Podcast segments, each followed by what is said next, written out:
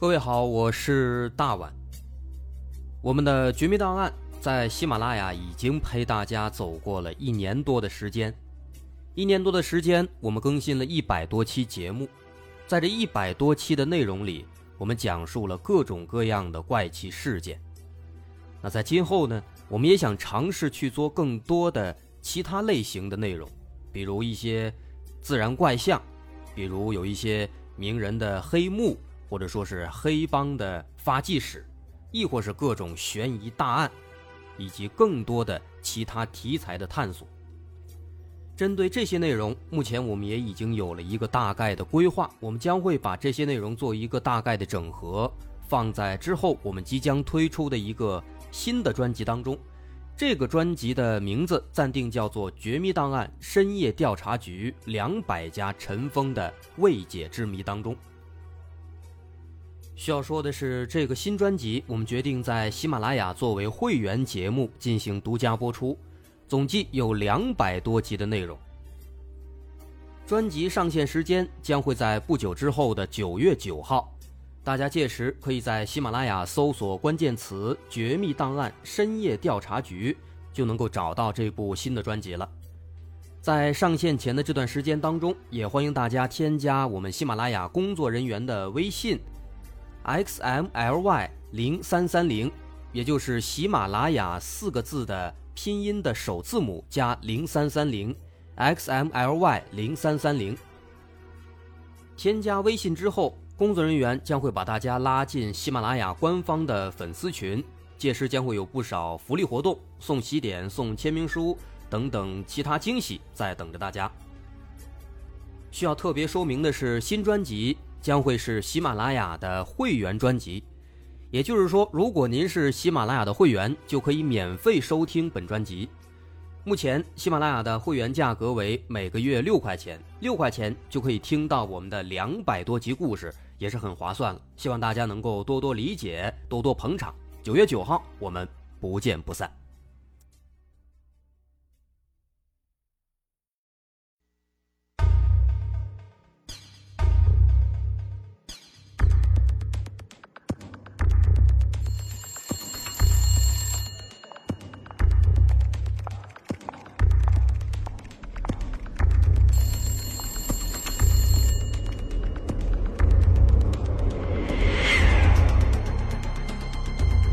索事实真相，搜寻幕后真凶。欢迎收听《绝密档案》，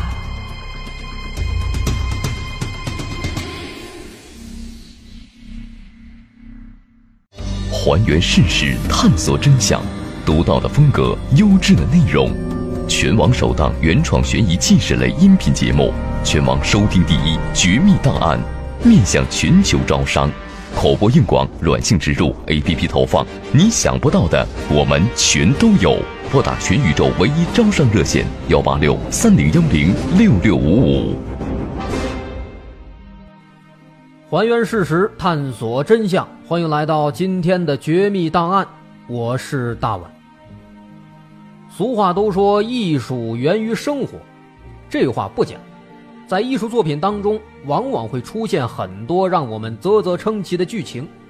不过呢，在生活当中也绝对不会缺少让我们拍案叫绝的桥段。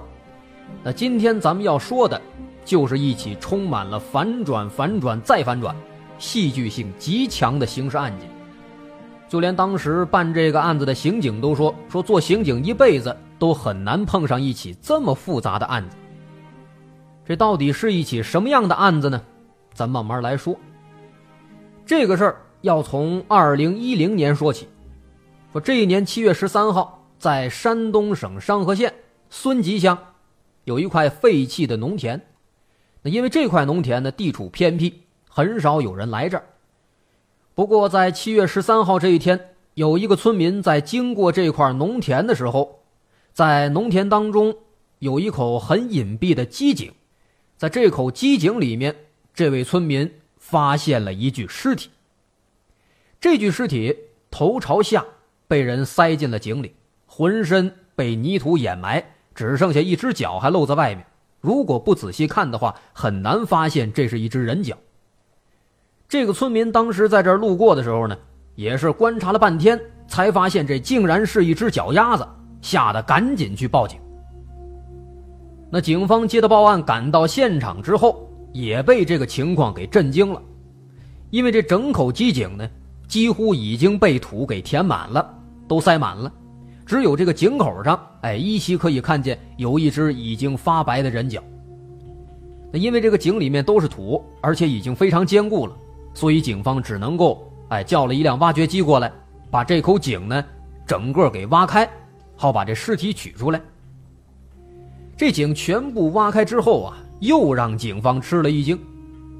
这口井呢实在是太小了，它的直径就比那个篮球大那么一点，也就是三十来公分。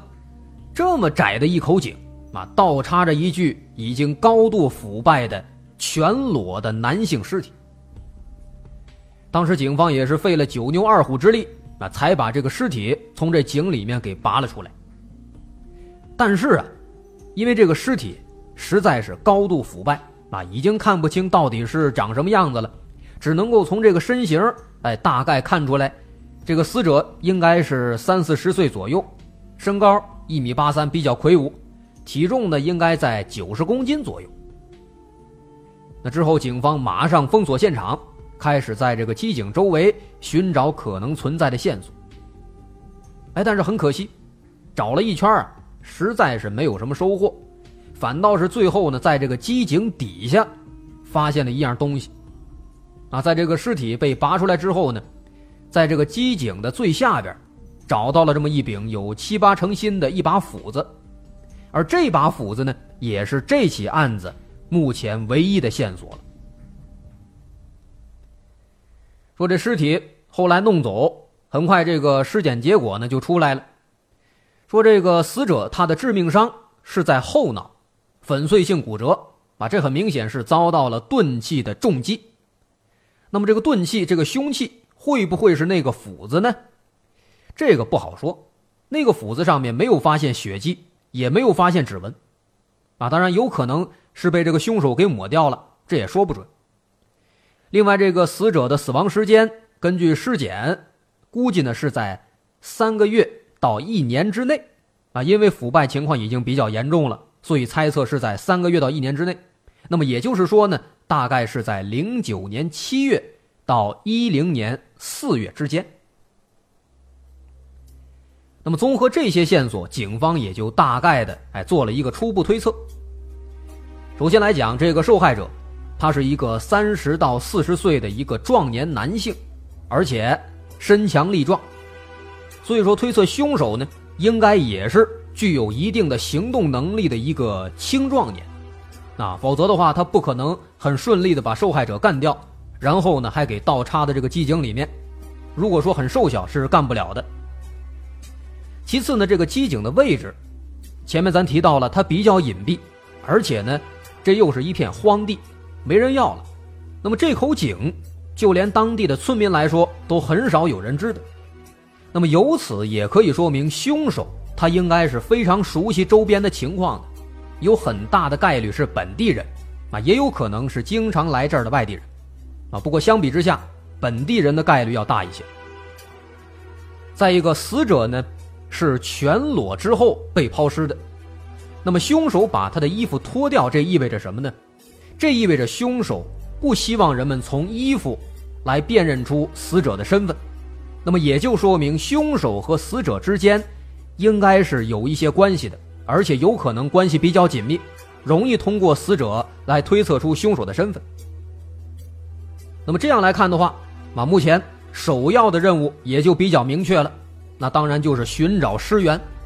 那这类案子咱说过很多，按照传统的办案方式的话，首先要做的。哎，那就是寻找尸源，确定了尸体的身份，打开这第一步之后，往后能做的就多了。所以说，结合目前这几个线索来看，警方决定的兵分两路。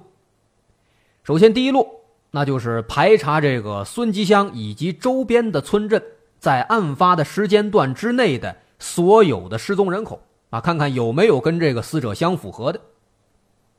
然后，第二路，查那把斧子。能不能通过斧子找到斧子的卖家，通过卖家呢在寻找买家，这个买家有可能就是凶手。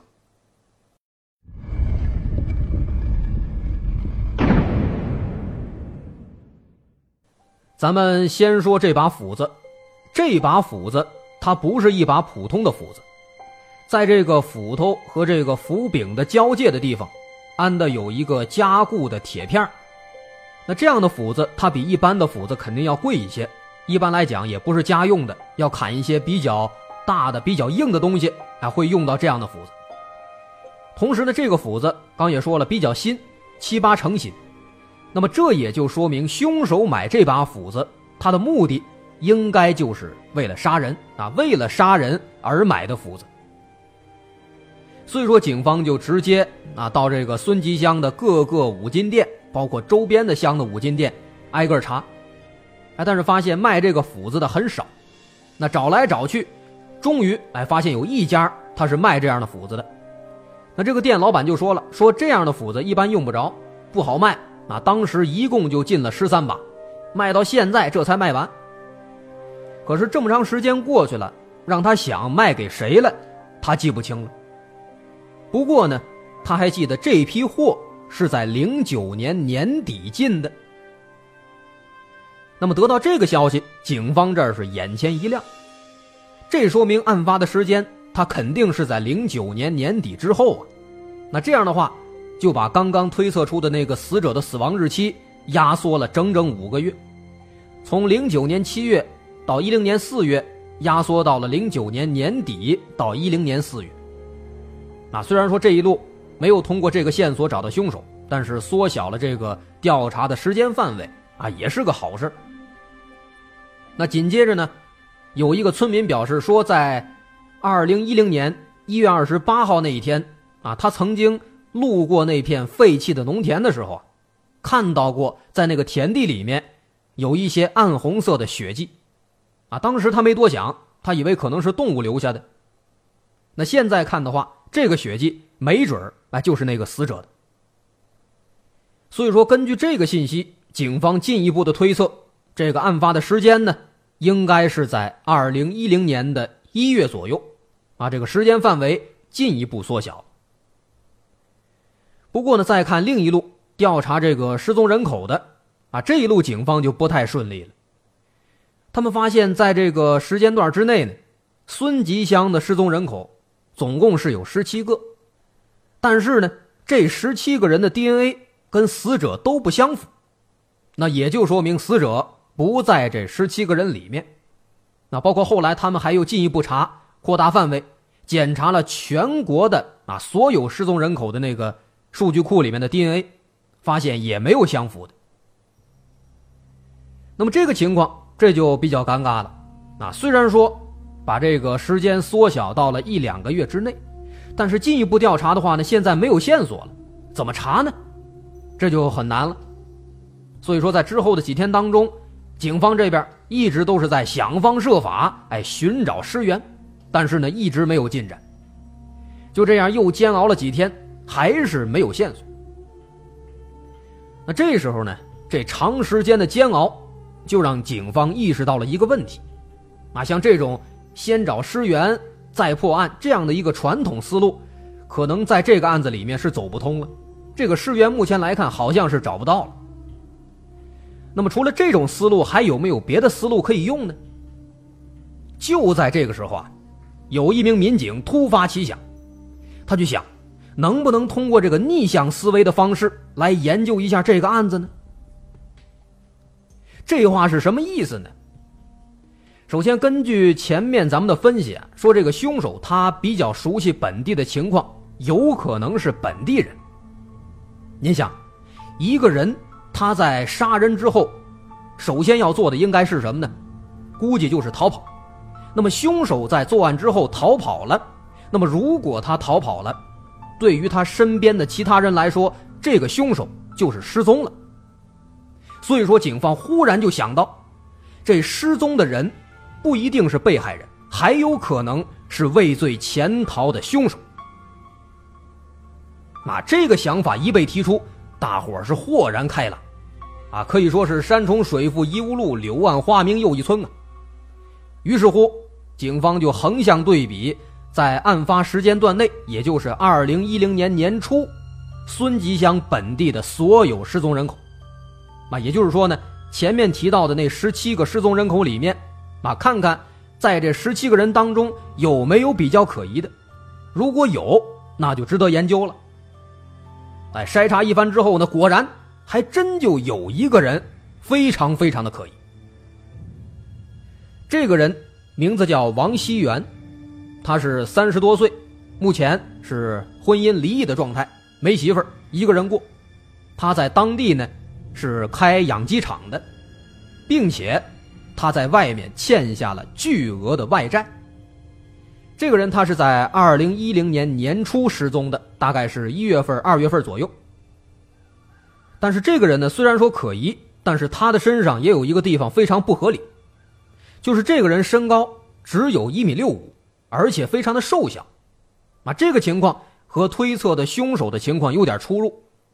因为前面咱们推测的说这个凶手应该是一个年轻力壮的，但是王熙元呢，他只有一米六五，而且非常的瘦小，这个样子不太像是凶手。不过这个人他可疑的地方在哪儿？什么地方可疑？他在失踪半年之前刚买了一辆崭新的小轿车，但是呢没开多长时间，就几乎把这个全新的车，哎放到修理厂。做了一个整车喷漆。那后来他失踪了，那这辆车一直在这个汽修厂放着，也没人拿。那所以说，警方在得到这个消息之后，马上就去找到了那个车，这是一辆红色的桑塔纳。那警方就对这个车展开了细致的检查，哎，最终在这个车子后备箱的角落里面，发现了一片很小很小的小树叶，一片枯叶。在这个树叶上呢，有一点特别小的、芝麻大的一个暗红色的物质。哎，这个东西会不会是血迹呢？很像。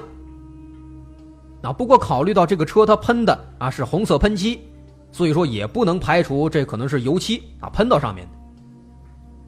但是警方啊用这个油漆做了一个实验啊，对比了一下，发现这个油漆如果滴上之后，它变干以后会变得非常硬。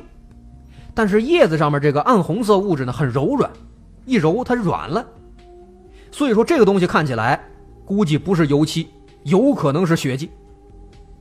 来确定这一点之后，赶紧拿走给法医做检查。但是呢，给法医检查这也有点强人所难了，因为这个血迹实在太小了，芝麻粒儿那么大，啊前前后后做了四次尝试，哎，终于在这上面提取出了完整的。人体的 DNA，这个 DNA 拿过去和尸体一对比，果然就是同一个人的。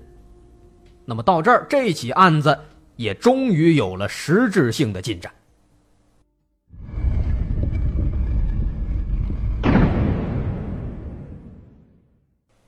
因为在车上发现了死者的血迹，所以说王熙元的嫌疑陡然上升。虽然说他这个体型啊不太像是凶手。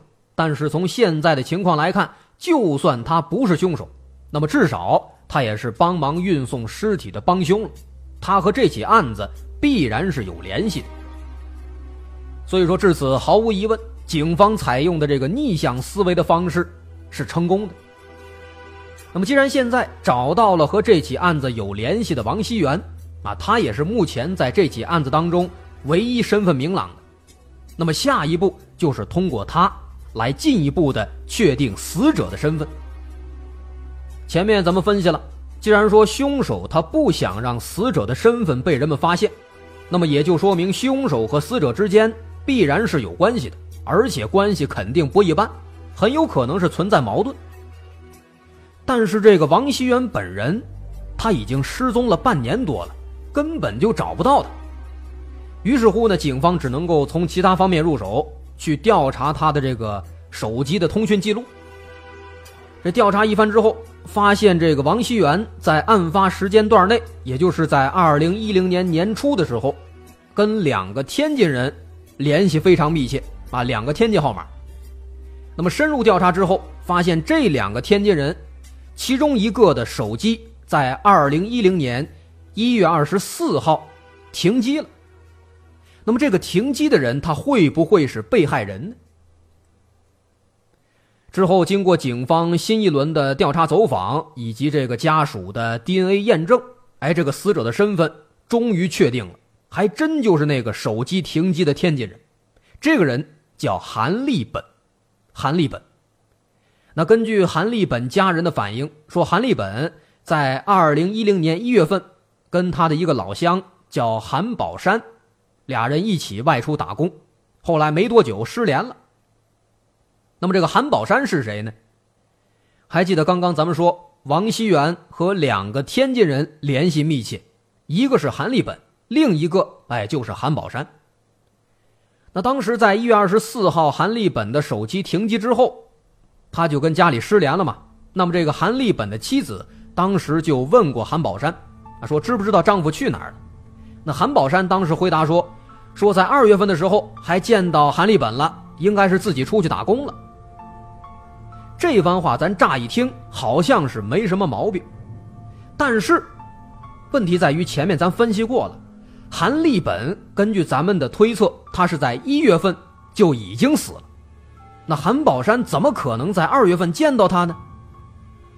所以说答案很明显，这个韩宝山他在说谎，那么也就是说韩宝山极有可能就是杀害韩立本的凶手。警方把这个证据拿到韩宝山面前，面对证据，韩宝山也终于交代了。事情的真相是这样的：二零零九年七月份，天津人韩立本和韩宝山被山东人王熙元以十万元的价格雇佣到了商河县，去暗杀一个叫张本岭的男子。这是另一个关键人物，叫张本岭。但是没想到啊，这个张本岭命特别大。命格非常硬，这两个姓韩的用了各种办法啊，制造车祸，在车上装炸弹啊，等等各种办法，都没把这个张本岭给弄死。那另一边呢，王熙元一直着急，就一直往上加钱，让他们赶紧动手把这个张本岭弄死。那时间到了二零一零年一月份的时候，已经过去好几个月了，这个杀人的费用已经增加到了十四万了，但是。这俩姓韩的还没有成功。那这个时候，王熙元就突然找到韩宝山，就跟他说：“这样，你去把你那个老乡把那个韩立本给弄死，然后这十四万呢，我全都给你。但是如果你不干的话，我就找韩立本一块把你弄死。”于是乎呢，这个韩宝山就找了一个机会，用斧子突然袭击，砸碎了韩立本的后脑壳。把他打死了，然后，这个王熙元就开着自己新买的小车，把韩立本的尸体放到后备箱，跟韩宝山一起运到了废弃农田的机井里面，把尸体放到井里抛尸埋土。那再之后呢？因为尸体在王熙元的车上留下血迹了，所以说王熙元又特地开到汽修厂给这个车呢做了一个整车喷漆，掩盖血迹。那么，以上这就是这起案子的全部的经过。不过呢，大伙听完可能有一个小疑问，就是这个王熙元为什么要让韩宝山杀死韩立本呢？这个其实不难理解，警方认为说他这么做的目的，应该是为了把韩宝山啊跟自己绑在一起，防止这个买凶杀人的事情被暴露。那所以说。他让韩宝山跟自己一起把这个韩立本给弄死，俩人手上都沾了血了，那这个事儿呢，应该也就闷住了，就安全了。所以说这个案子到这儿呢，哎，应该算是水落石出了。前前后后，警方忙了十六天，这尸体的身份，哎，现在查清了，凶手也知道了，就差一个王熙元，哎，现在还没有捉拿归案，应该是杀人之后潜逃了。只要说把这个王熙元再抓住。那这个案子呢，哎，就完满结束了。警方这边呢，哎，一看也是很兴奋，就差这最后一哆嗦了。这一哆嗦弄完，可以琢磨庆功宴了。不过，我们需要说的是，这个案子其实到这儿还远远没有结束，它并没有那么容易。本来以为这案子那查了十六天，应该是差不多该结案了。结果没想到啊，后来这起案子推迟了整整两年才正式结束。怎么回事？因为在这两年当中，经过无数次的排查和暗访，期间还经历了全国清网行动。这一番下来，本地的几百名在逃通缉犯有百分之九十七全都落网，但是唯独就是没有找到这个失踪的王熙元。这个情况，他是非常不符合常理的。因为一个人他潜逃在外，他肯定需要开销啊。可是王熙元的银行账号、手机号、汽车、身份证等等这些东西，在他失踪之后一次都没有使用过。另外，全国各地的所有的哎，他的亲戚朋友也都没见过他。他怎么可能不吃不喝的躲两年呢？难道说跑到山里去了，跑到国外了？这个几率是非常非常小的。那这个时候，警方只能不断的回顾之前的线索，看看有没有可以再研究、再开发的地方。那直到有一天，警方发现了一个之前。从来都没有注意到的细节。说王熙元当年在失踪之后，曾经给所有的熟人、亲戚朋友发了一条群发的短信，短信内容是这么说的：“他说，兄弟，我出去躲债了，过几年再回来，不用担心我。”短短的一句话。那么这条短信，起初警方以为这只是王熙元潜逃的借口。但是现在两年之后再回来看，警方突然就发现，在这个短信当中有一个非常不合理的地方。说这个短信内容，首先来讲，看上去应该是没有什么问题的啊，很符合畏罪潜逃的场景。所以说，在这两年当中，警方并没有对这个短信啊特别的在意。但是直到有一天，警方重新检查这个线索的时候呢，突然就发现。有一个地方特别不合理，这个地方在哪儿？那就是称谓。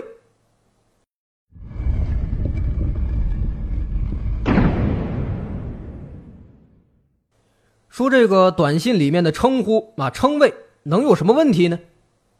有一个细节，这个案发的地方呢，毕竟是在农村，在这个当地农村啊，论资排辈非常有讲究，但是他群发的这个对象呢，大多数。都是他的亲戚和朋友们，亲戚有很多叔叔爷爷辈的，但是这个叔叔爷爷辈的话，用这个短信开头用兄弟来称呼，这是很没有礼貌的一个事儿，啊，即便说是群发，这也不太能说得通。于是呢，结合这个各方面的情况，警方就得出了一个惊人的结论，说这个短信应该不是王熙元自己发的。王熙元应该不是失踪了，他极有可能也是遇害，而这个短信是凶手发的，凶手不清楚，所以说用的都是兄弟。那这一下子，这个情况更加的扑朔迷离了，谁会杀害王熙元呢？警方首先想到的是那个跟王熙元合伙杀掉韩立本的韩宝山，因为他和王熙元之间。只是一个单纯的金钱雇佣的关系，没有什么人际交集。那么，在韩宝山和王熙元一起合伙杀掉韩立本之后，如果韩宝山为了防止事情暴露，再去杀掉王熙元，这也是有可能的。于是，警方开始着手调查韩宝山。哎，但是很快就发现，这个韩宝山呢，当时没有作案时间，不是他干的。可是除了韩宝山，还能有谁呢？谁和王熙元有仇呢？就在这个时候，警方又想到了一个人。大伙儿应该也记得，王熙元起初雇佣韩立本和韩宝山，为的是要杀掉那个张本领。那当年这起案子在真相大白之后呢，警方找张本领去了解情况。当时啊，张本领是有意无意的，他说了这么一句话，他说。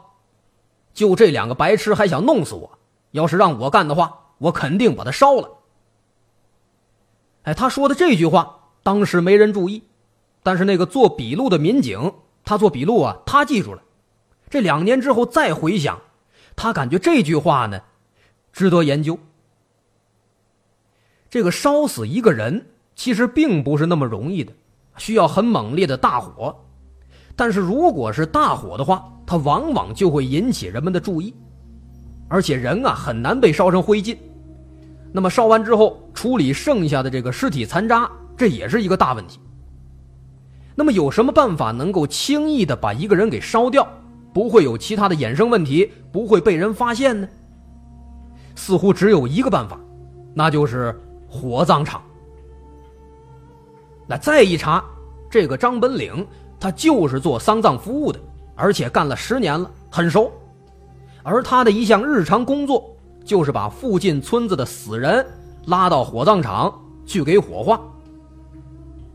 那到这个时候，警方就开了一个非常大的脑洞，认为有可能是张本岭杀死了王熙元，并且把他拉到火葬场给烧成灰了。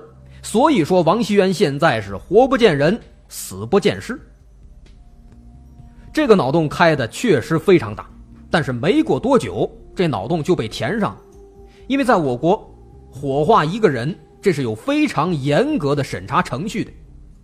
非正常死亡的需要警方出具死亡证明，因病等等自然死亡的也需要村委会来出具火化证明。那么一个普通的丧葬服务的工作人员，他是不太可能随随便便的哎就去火化尸体的。这个不可能，但是目前来看的话，这个张本岭他确实又是唯一的嫌疑对象。如果说他跟这案子没关系，他为什么要说那么一番话呢？纯粹为了发泄吗？那么又为什么跟他的工作这么巧合呢？太奇怪了。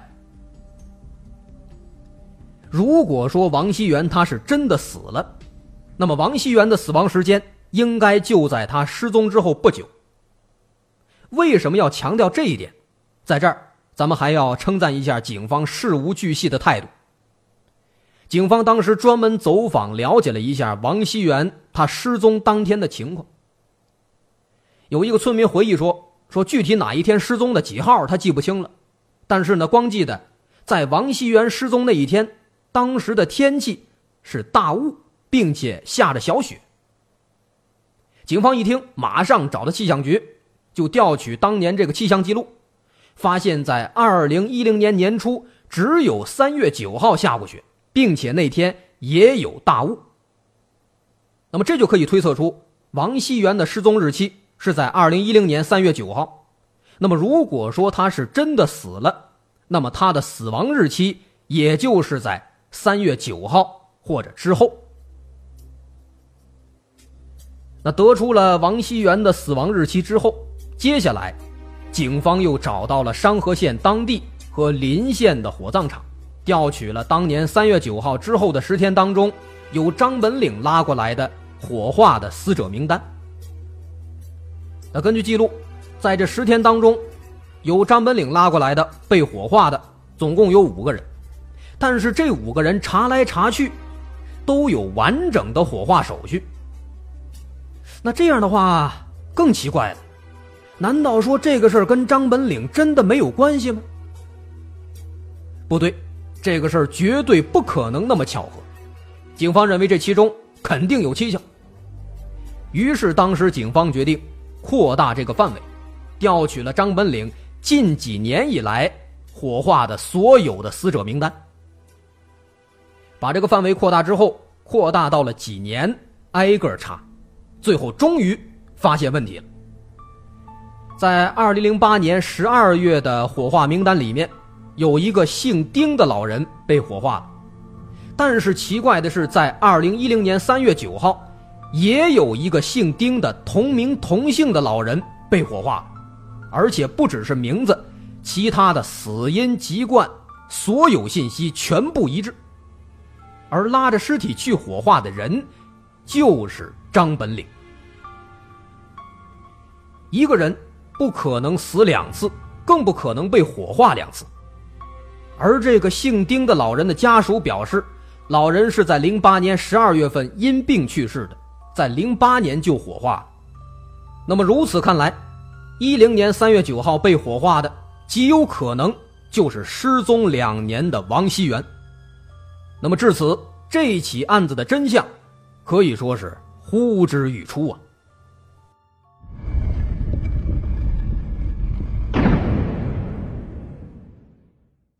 警方这边进一步走访调查，最终发现，当年王熙元雇人来杀张本岭的原因，其实是因为王熙元和张本岭的妻子发生了婚外情。那当时俩人合谋想要除掉张本岭，然后正大光明的在一起，所以说王熙元才雇佣了韩本利和韩宝山。在审讯当中，张本岭的妻子也表示。二零一零年三月，有一天下雪，家里很冷。他回家之后呢，本来想坐在沙发上取暖，但是呢，发现这个沙发上那个坐垫不见了。他就问张本岭，张本岭呢支支吾吾说不出个所以然来。于是警方就去检查了他们家的沙发，哎，果然在一个角落里面发现了几滴喷溅式的血迹。检验之后，这个血迹属于王熙元。所以说，现在证据确凿，张本岭面对证据也终于承认了自己的犯罪事实。说当年在得知自己的媳妇儿出轨了王熙元，并且还要合伙雇凶杀自己之后，他很生气，就把王熙元骗到了自己家里，然后在家里的沙发上活活砍死了王熙元，之后利用多余的空白的火化证明。填上了一个两年前就已经死亡的姓丁的老人的信息，之后把尸体送到火葬场，神不知鬼不觉的就给火化了。然后他用王熙元的手机给他的亲戚朋友群发了一个短信，营造了一个王熙元出去躲债的假象。当时在得知韩宝山被捕之后，他本来以为这起案子就此了结了，可没想到警方明察秋毫。最终还是把自己给活活的揪出来了。那么到这儿，这个反转再反转的奇葩的案子也终于该画上句号了。张本岭的结局不必多说，自然是死路一条。他的媳妇儿也因为合伙王熙元雇凶杀人，被判了十一年。这起案子总而言之一句话：没事啊，别招巴别人，别做违心事别低估警方。也别高估自己，老老实实、本本分分、守法学法，比什么都强。好，今天绝密档案咱们就说到这儿。我是大碗，如果您喜欢，可以关注我的微信公众号，在微信搜索“大碗说故事”进行关注。好，咱们下回再见。